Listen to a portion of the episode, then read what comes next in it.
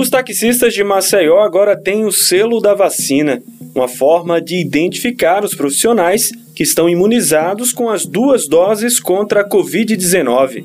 A ação, promovida pela Prefeitura de Maceió, oferece mais segurança sanitária aos turistas e motoristas.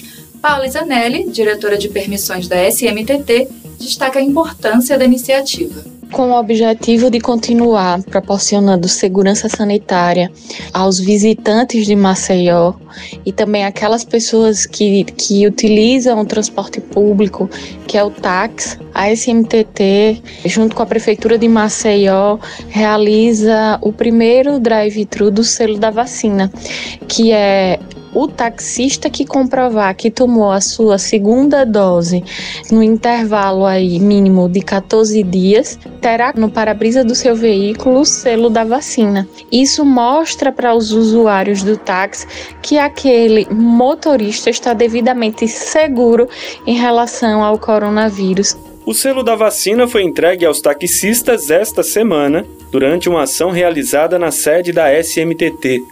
Os profissionais precisaram apresentar o cartão de vacinação, provando que tomaram duas doses da vacina contra a Covid, com a segunda aplicação tendo ocorrido há pelo menos 14 dias.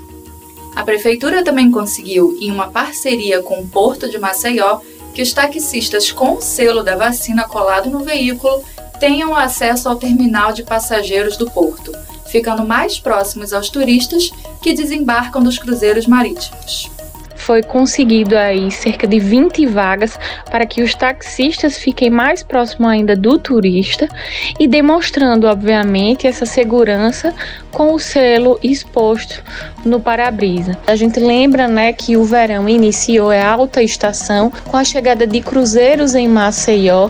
Ações como essa é crucial para continuar garantindo a segurança no deslocamento dos turistas que vêm conhecer a bela capital alagoana.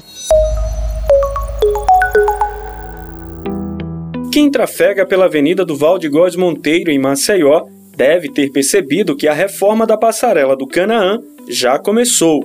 E a prefeitura pede que os pedestres colaborem e respeitem a sinalização instalada na passarela, que está interditada por conta das obras. A reforma atende às demandas encaminhadas pela própria população.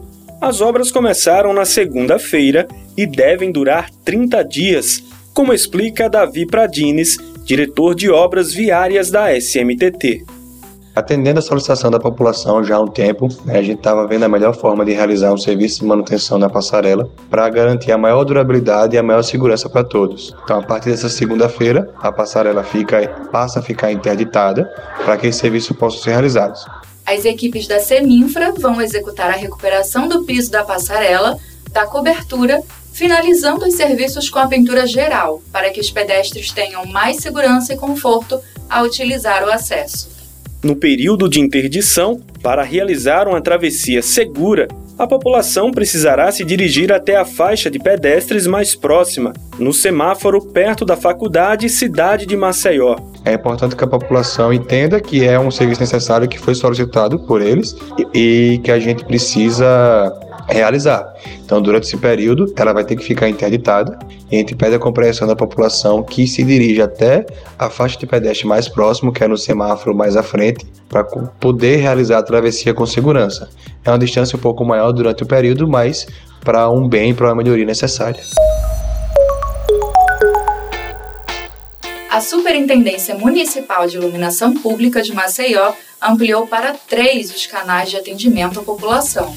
Agora, quem desejar atendimento para assuntos relacionados à iluminação pública na capital tem à disposição o Call Center através do 0800 779 2000. O número recebe ligações de telefone móvel e fixo de segunda a sexta, das 8 da manhã às 10 da noite, e aos sábados, das 8 da manhã às 7 da noite. Acima também disponibiliza o WhatsApp 011 99694 2431. O outro canal de atendimento é o site da Prefeitura de Maceió, www.maceió.al.gov.br. Com a mudança que amplia o alcance da população aos meios de atendimento da CIMA, os antigos canais de comunicação, aplicativo Ilumina Maceió e Disque Luz estão desativados. Para que as solicitações continuem sendo atendidas com eficiência e precisão, o superintendente da CIMA, João Folha, pede que a população siga colaborando. O cidadão entra em contato com a CIMA, informa o problema que está tendo, se o poste está apagado, se a luminária está apagada, se de repente o poste está com risco de cair ou está oscilando. E aí, aí toma conhecimento, a secretaria toma conhecimento e vai lá o mais rápido possível resolver. Ao entrar em contato, o cidadão deve ter em mãos nome, CPF e detalhes do local a ser reparado, como nome da rua, bairro e ponto de referência.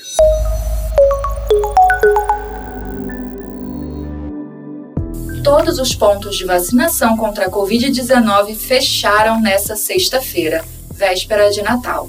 As pessoas que estavam com vacina marcada puderam receber o imunizante na quinta, 23. Os pontos de vacinação também não irão funcionar nos dias 31 de dezembro, véspera de Ano Novo, e 1 de janeiro, feriado.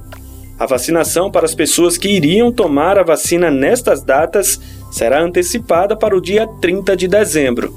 O funcionamento será retomado nos domingos, de 26 de dezembro e 2 de janeiro, seguintes aos feriados, nos dois pontos que funcionam nesse dia.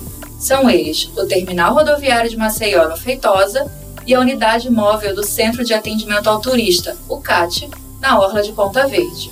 As unidades de saúde e os quatro pontos fixos instalados no Maceió Shopping, na Mangabeiras, Papódromo no Vergel, Terminal do Osman Loureiro no Clima Bom e Praça Padre Cícero no Benedito Bentes voltam a funcionar nas segundas-feiras seguintes aos feriados, ou seja, 27 de dezembro e 3 de janeiro. Já no dia 4 de janeiro, o projeto Saúde Vai Até Você estará de volta ao mercado da produção com serviços de saúde, incluindo a atualização do cartão de vacinação e a vacinação contra a Covid-19.